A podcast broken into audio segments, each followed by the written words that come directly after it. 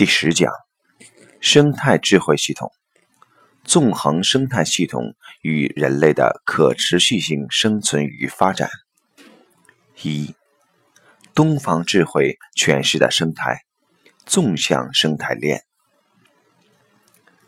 谈到生态这个词的时候，很多人第一时间想到的是环境，想到我们周围所面对的所谓的生态环境。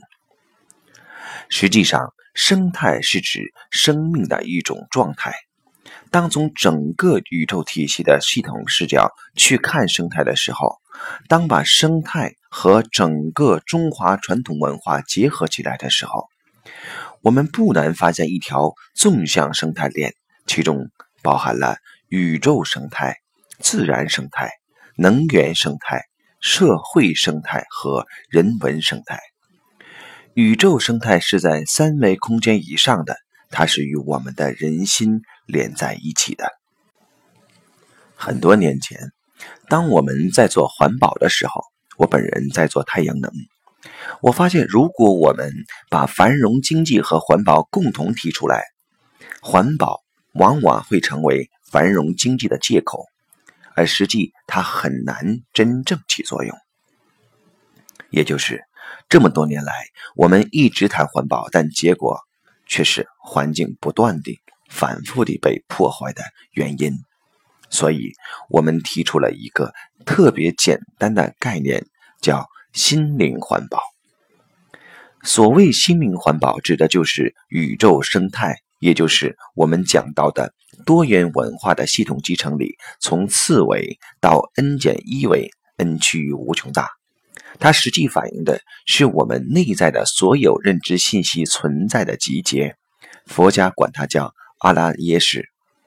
这些信息投射出我们不同层次的生命状态。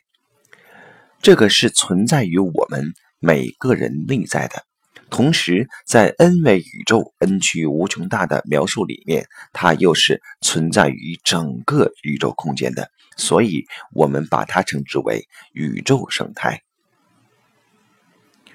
宇宙生态呈现投影到我们三维空间时，就是我们所谓的自然界。自然界在三维空间的一切呈现。是因为能量相对平衡产生干涉，才能让我们看到宇宙信息的呈现。这种呈现构成了我们所见到的万事万物，它包括了自然的、健康的能量平衡，同时还有扭曲的、不健康的、负向的能量形成的不同形式的能量平衡，也就是我们见到的所谓疾病、灾难等。所以，自然生态。是和我们所说的环境紧密相连的。同样，在自然生态中，我们还关注另外一个东西，叫能源生态。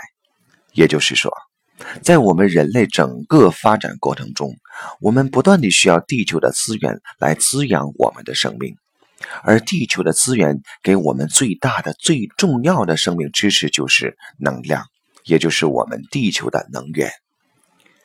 追其究竟，地球的能源其实追求究竟是来自于太阳。太阳可以转化成我们现在地球的各种能源，所以能源生态直接反映了我们人类对整个地球资源的合理使用。如果能源生态被破坏的话，那我们赖以生存的地球资源将失去平衡，这种失衡将会以另外一种形式呈现出来，成为自然界的。各种灾难，能源生态下一层叫做社会生态。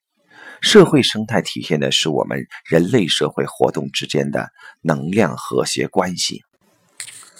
当我们研究自然生态、能源生态的时候，我们是不是也能同时考虑到社会生态对整个宇宙生态和我们人类生存的影响呢？举一个非常简单的例子。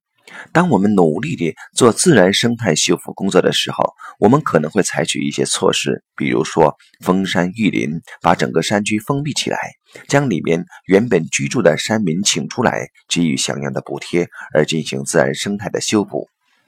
但我们可能忽视了一个重要的概念，就是这些山民祖祖辈辈生活在山里，生活在树林里面，他们的生活的方式，他们赖以生存的条件与森林有着密切的关联。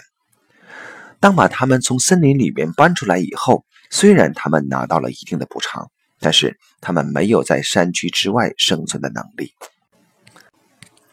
当他们的钱用光以后，便有可能沦为政策性贫困。这种政策性贫困会成为我们社会生态动荡、失去平衡的一种因素。所以，我们在真正研究自然生态的时候，如果不能同步考虑到社会生态平衡的话，那我们整个生态能量体系也将被破坏。我们再来看人文生态。人类在现实中的所有文化彼此之间的交流，各种文化之间的碰撞，实际上也是一种重要的生态能量关系。人类在几千年来形成了不同的文化，根据不同地域、族群有不同的分布。随着人类信息的不断拓展，人类的迁移和行动范围的不断扩大，不同文化之间相互碰撞和交集，产生了很多的摩擦和冲突。如果这些文化的背后是一些相互独立、彼此不能容纳的冲突，也会给我们人类整体的能量平衡带来巨大的灾难。人类迄今为止就发生过很多文化上的冲突，所以文化生态在我们整个宇宙生命中或宇宙能量关系中是不可忽视的。前面说的五种生态。实际形成了一个纵向生态链，也就是告诉我们，整个宇宙能量是一体的。这个一体的能量关系中的任何一个环节失去平衡，都会影响全部。我们发现，原来生态是道，无时不在，无处不有。生态文明就是德。《大学》这本书开篇讲到：“大学之道，在明明德。”明德是道，明明德中第一个明就是不断提升维度，不断提升维度的这个明，指的就是我们的文明。什么是文明？它是指我们人类意识的境界，呈现的境界。所以，生态文明直接表达的就是德。在《道德经》里讲“失道而后德”，也就是说。离开 n 维宇宙智慧，n 趋于无穷大的境界，从 n 减一维往下全是德，所以生态文明实际指的就是德。那么，什么是生态责任的？责任是每个人需要担当的部分，在常规情况下，用不同的法律戒律呈现一种责任的约束。生态责任。实际上就是天律。大部分人想到律的时候，想到的是约束，但生态责任却是个体和组织对所有生命、所有存在、整个自然的爱的承诺与担当。整体的看生态概念，与单单从环境的角度看是不一样的。在这种生态概念中构建的天人合一的宇宙观是全息的。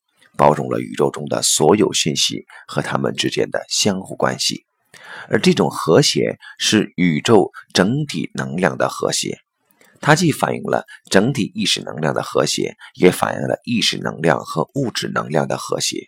它是我们人类生命真正健康的一种能量状态。这样，我们就了解了生态所具有的丰富内涵，也就了解了生态。不仅是环境问题，还包括了社会，包括了人文，包括了人心。所以，习近平主席提到了四观，其中第一项是天人合一的宇宙观。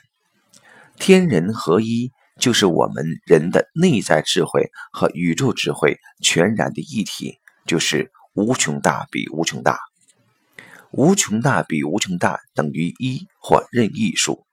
也就是，当我们内在的智慧已经拓展到 n 维宇宙，n 趋于无穷大，跟整个 n 维宇宙 n 趋于无穷大融为一体的时候，这个公式才能成立，才能被称为无穷大比无穷大等于一或任意数。这个一才是真正的天人合一，而这个任意数被称为变周天法界，无时不在，无处不有，也就是道无处不在，无时不有，也就是神无时不在，无处不有。所以，从这个角度来看，天人合一的宇宙观才是最完整的宇宙实相。在这个之下，又提出协和万邦的国际观。万邦是指所有的国家，也包括了我们地球上所有存在的地貌、地形及所有的资源。所以，协和万邦真正能够让我们在三维空间的存在和谐。协和万邦的国际观代表了我们在三维空间能量的一种平衡关系，而随后提出的和而不同的社会观，则把我们人类不同的意识形态、不同的存在进行了一种全然的和谐共振，并存在于现实。最后提出的人心和善的道德观，则回归了 n 维宇宙，n 趋于无穷大，跟天人合一的宇宙观。高度契合，因为道就是 n 为 n 趋于无穷大，所以说道德观就是对宇宙观，道德就是整个宇宙各个能量层次的描述。这是中国传统文化之根，可以说中国文化本身就是道德文化，是整体宇宙文化，是全息宇宙文化。在现在这个时空。从这个角度来理解，我们的国家领导人提出来的是一套非常科学而完整的理论体系。